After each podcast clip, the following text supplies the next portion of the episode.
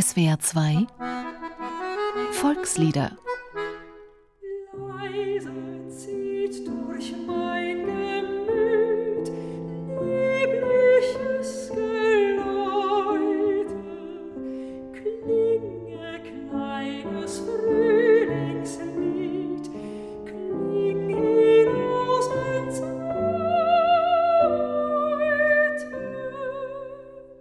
Leise zieht durch mein Gemüt. Das klingt wie ein Volkslied. Aber es ist eine Originalkomposition von Felix Mendelssohn Bartholdy nach einem Text von Heinrich Heine. Eine ganze Reihe von Mendelssohns Liedern sind bewusst so einfach gebaut. Diese Lieder waren nie für den Konzertsaal gedacht, sagt der Musikwissenschaftler Professor Christian Martin Schmidt. Er ist Projektleiter und Herausgeber der Lieder für die Leipziger Mendelssohn Gesamtausgabe. Für Mendelssohn schwankte die Gattung Lied zwischen dem hohen Kunstanspruch und dem, was ihm besonders wichtig war, dass das Lied ein Medium der geselligen Kommunikation war. Dass Lieder hauptsächlich zu Hause gesungen wurden, dass man Lieder als Manuskript verschenkt, sei es als Albenblatt, sei es als einzelnes Geschenk zu Geburtstagen oder zu Geburten. Und die waren dann natürlich hauptsächlich volksliedartig. Also man nennt die in der Musikwissenschaft Lieder im Volkston, die nicht jetzt direkt auf ein originales Volkslied zurückgehen, sondern sozusagen das Einfachheitsideal des Volksliedes vertreten und die gewissermaßen als schönes Beiwerk, sagen wir wie ein Blumenstrauß, ein geselliges Beieinander schmückt.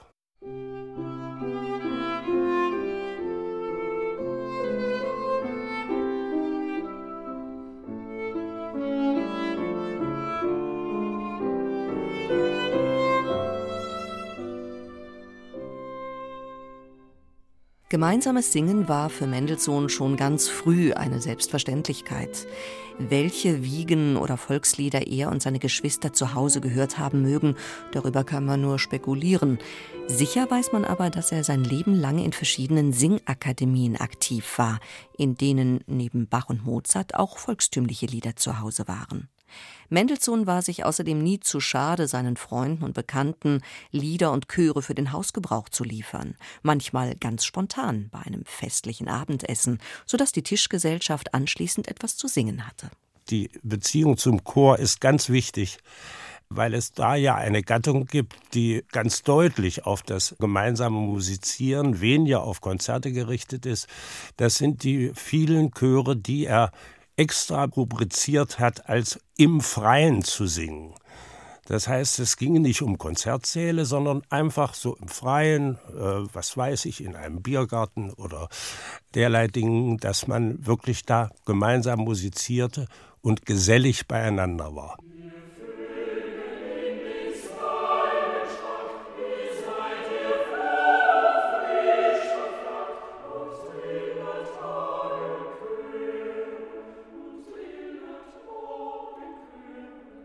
Gerade viele von Mendelssohns Chorliedern wurden bald so sehr zum Allgemeingut, dass man sie mit Volksliedern verwechseln konnte. Und das waren sie auch 100 Jahre später noch. Das stellten die Nazis zu ihrem Leidwesen fest, die doch systematisch alles taten, um den berühmten jüdischen Komponisten vergessen zu machen. Die berühmten Lieder, gerade die Männerchöre, die waren so fest im Repertoire der Männerchöre eingewurzelt, dass in den zwölf Jahren der Nazi-Herrschaft man sie nicht los wurde. Es gibt ein Gesangbuch für Männerchöre aus dem Jahre 1942. Das äh, wurde da gedruckt und da waren fünf Männerchöre von Mendelssohn drin. Selbstverständlich mit dem damals üblichen Vermerkt Autor unbekannt, aber noch mit einem Sternchen versehen und einer Fußnote, die besagte, darf nicht bei NSDAP-Veranstaltungen gesungen werden.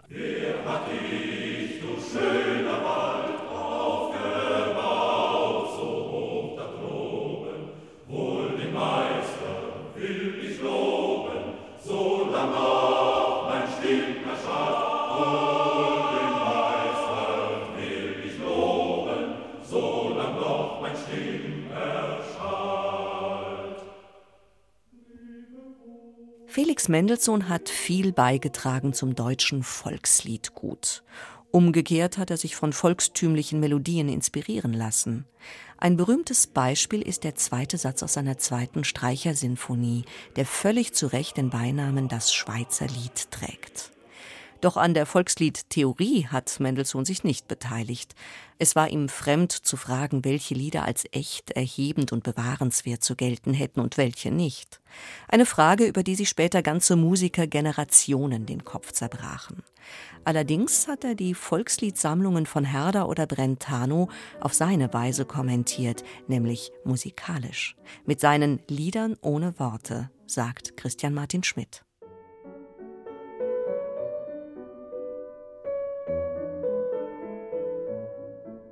Man hat ein bisschen das Gefühl, dass Mendelssohn hier einerseits ein Pendant schaffen wollte zu den Liedern, den literarischen Liedern, die Herder und in des Knaben Wunderhorn gesammelt worden war.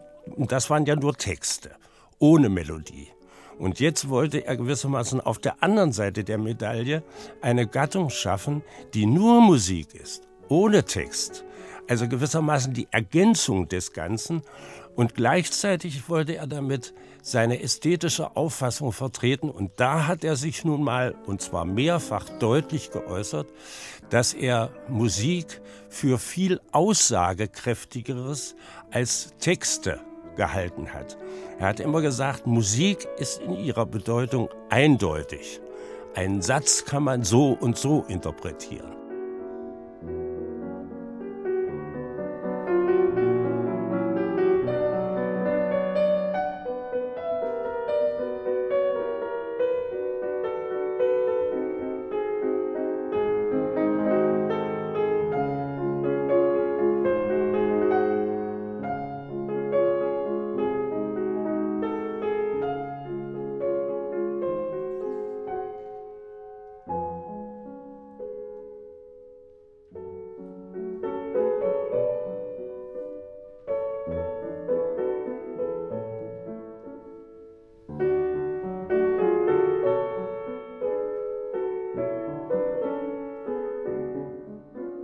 In den Liedern ohne Worte gelingt Mendelssohn ein Meisterstück, eine Symbiose zwischen hoher Kunst und einfachem Volkslied.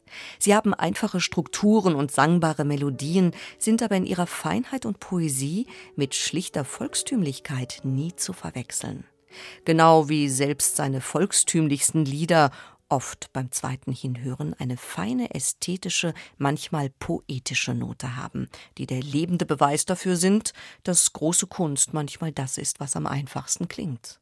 Leise zieht durch mein Gemüt liebliches Geläute,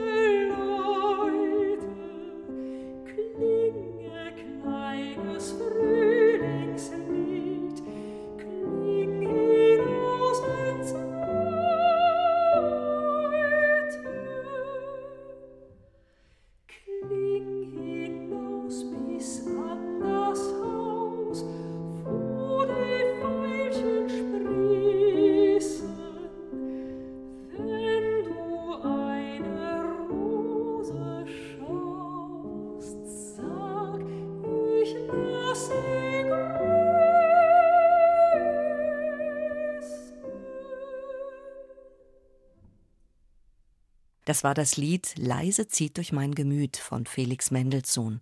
Es sang Stella Dufexis, am Klavier Camillo Radeke. Ein Beitrag von Wiebke Gerking. Gesprächspartner war Christian Martin Schmidt. Dieses Lied können Sie sich auch im Internet anhören und eine Woche lang sogar herunterladen unter www.swr2.de oder www.liederprojekt.org. Dort finden sich auch der Liedtext und die Noten und eine instrumentale Fassung zum Mitsingen. Volkslieder ist ein gemeinschaftliches Benefizprojekt von SWR2 und dem Karus Verlag. Sing macht stark. Stimmt.